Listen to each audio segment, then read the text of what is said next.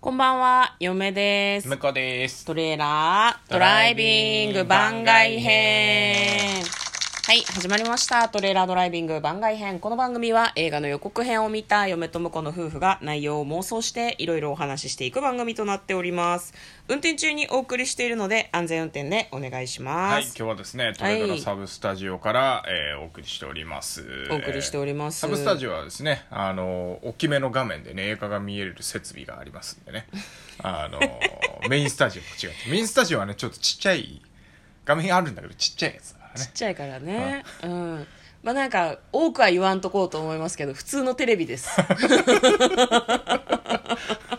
言ってしまったね。言いましたね全部言ってしまったね。 テレビに、まあ、あのアマプラのね、映像を流してね映画を見ましたはい、はいということで今日はですね映画の感想会となっておりますネタバレありでお話ししていきますのでご覧になってない方はお気をつけください今日見た映画はこちらですヘレディタリー継承はいはいというこわとでねいよいよ見ましたねということでね何年前よこれって話だけどねこれちなみに、えー妄想していたのがですね、シャープ091、91回目ですね、2018年の11月30日です。おおなるほどちょうど2年2年は経ってないけど約2年前とか感じですかね、はそうなんですよ。い、だいぶ前だねこれねねこれ確かに予告がやたら怖かった気がしてはいはいはい嫌だなってなんか生理的な怖さみたいな感じがしてうんうんうん超嫌だなって思った記憶がありますね。まあ、例によってどういう妄想をしてたのかってことなんですけど、まあ、多分ねこれ諦め妄想バージョンだったんだよねこれね怖すぎて、そうそうそう多分ねこれの前に「うんえっと霊言同士 Q」っていう教師、はいはいはいああっ教たね師系列のなんか映画をね妄想していてもうなんか霊言同士 Q が悪魔払いするんじゃないみたいななんかすごい最終的にねいろいろ言った結果ねそうそう一番ダメなダメな妄想、 あのいやでも、途中で嫁がだいぶなんか早口でまくし立てるようによくわからない理論を展開してたのだけ覚えてるよそうなんかう呪いが受け継がれるんだとしたら結局家族の誰かに呪いがあったら他の人に呪いを移さないと助からないんじゃないかって話をしてたのねだからなんかおばあちゃんの、何妹がいてそいつに呪いを継承させようとしてたんじゃないかとかなんかそんな話をしてたあのあそこで妹って言ってたのは普通に一家の中のお兄ちゃんの妹っていう意味だと思うけどね,、うんあーなるほどねチャーリーチャーリーのことだと思うけど、なんかだからなんだろうな妹の様子がおかしいから最初妹に悪魔がいるんだけどでもその後お兄ちゃんに移っちゃってそっからどうするんだろうっていうところで行き詰まってじゃあ霊言同士級呼ぶみたい悪な魔払いだってそうそうそうそう霊言同士でも国が違うと払えるのかどうか分かんないよね、分かんないけど、まあ、そういう感じで、まあそもそもうね、ん子供通じなそうだしね、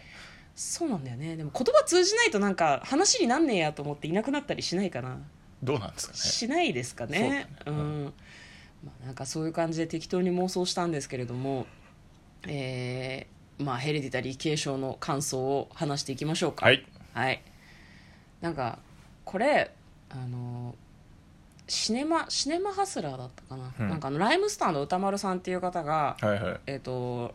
ラジオ番組をやられていてでそこで金曜日か何かになんか自分でお金出して映画2回見に行ってそれ感想を話すっていうのやってんだけど、ヘレディタリー継承はね結構褒めてたんだよねなるほどこれまでのホラーの概念とかを変えた作品みたいなことを言ってて、なんか私ホラー嫌いなんだけど、うんじゃあ見た方がいいのかなっていうふうに思ってたんだけど、結局劇場には行けずじまいで、うん今回家で見たんだけどホラーの概念を変えるっていうかホラ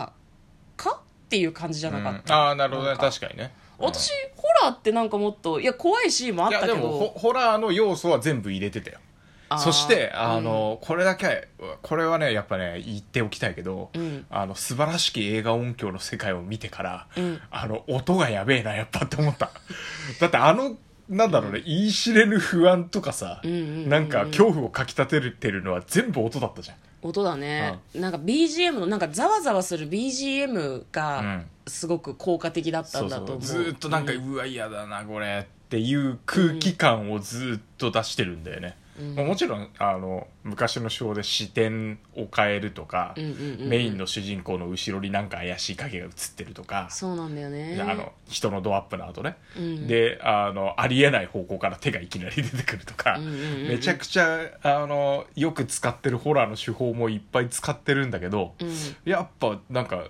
なんでもないシーンでもずっと怖い昼でも怖いみたいなのはもうんう音の力だなっていうのがね確かに確かにそうびっくり系のねなんかホラーっぽい要素も結構ありましたねあったね急に手出てくるとうんそこか、はね何かがドーンって出てくるとかそこはなんかあくまで割とスパイス的な感じだよね多分ねそうだそこがメインではなかったからね劇場で見てもギリ大丈夫だったかもしれないねそうだねまあ、あとはその素晴らしき映画音響の世界の話出ましたけど、やっぱり映画館の音響で聞かないとわからない音って多分あるだろうなと思って、そうだね結構昼間だったから音大きめで聞いたけど多分聞き逃してる音がきっとあるはずなんだよねあるあるあるきっとね、うん、映像もそうなんか後ろの方にいる人とかがぼやけてて、あれは映画館で見ても見えないのかもしれないけど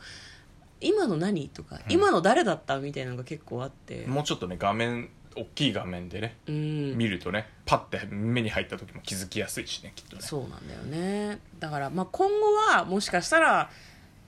その監督の作品は映画館で見てもいいかもなとちょ,、そうだねちょっとだけ思ってアリアスターだアリアスタアリーア監スタ督ーね監督ね、うんうんアリアスター監督なんかあれだね感覚が独特なような気独がす特るだでもなんかかあの割とさ、うんあの今回のやつもそうだけどさ、うん、あのなんか身近な恐怖みたいなさ感じじゃゃない短その、うんうんなんかよくわかんない新興宗教にハマってたばあちゃんとうんなんかそれその関係なのかわかんないけどうんその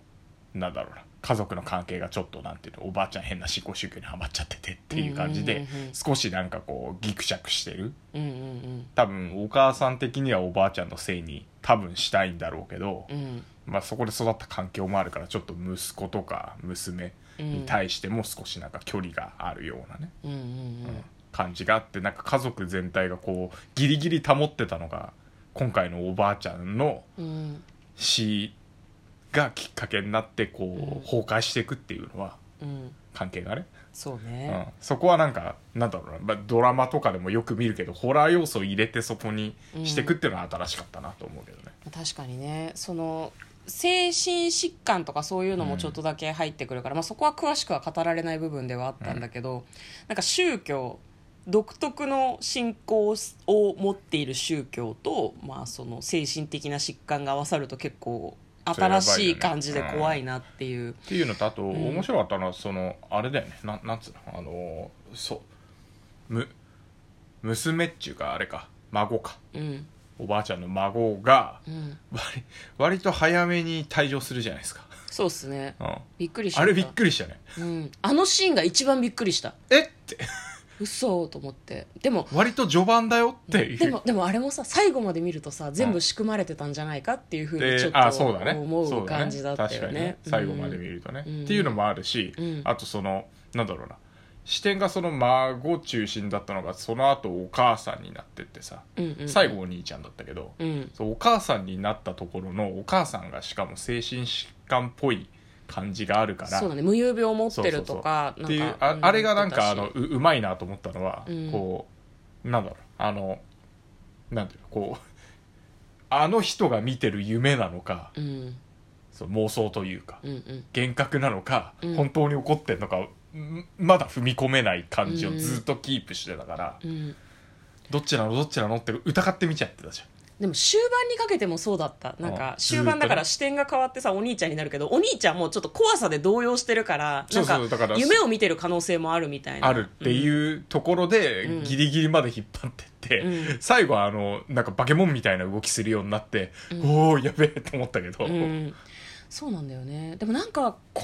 半後半一番クライマックスにかけてはもうなんかほぼほぼさこれネタバレ含みますけどまあ要はさ悪魔崇拝をしていたおばあちゃんがうん全部画策して、家族を生贄に捧げて悪魔を孫に降臨させたかったって話なんでしょそうそううんねででもその伏線が結構最初から仕組まれてたのがすごかったなと思う、あの妹妹の方にずっとおばあちゃんはうん男になれって言ってたって言ってたね言ってたけど、あのそうんで最後の方に明かされる何おばあちゃんの手記みたいなところで、うんうんあの男の体にしか宿らないっていう書いてあったね書いてあったから、うんああだから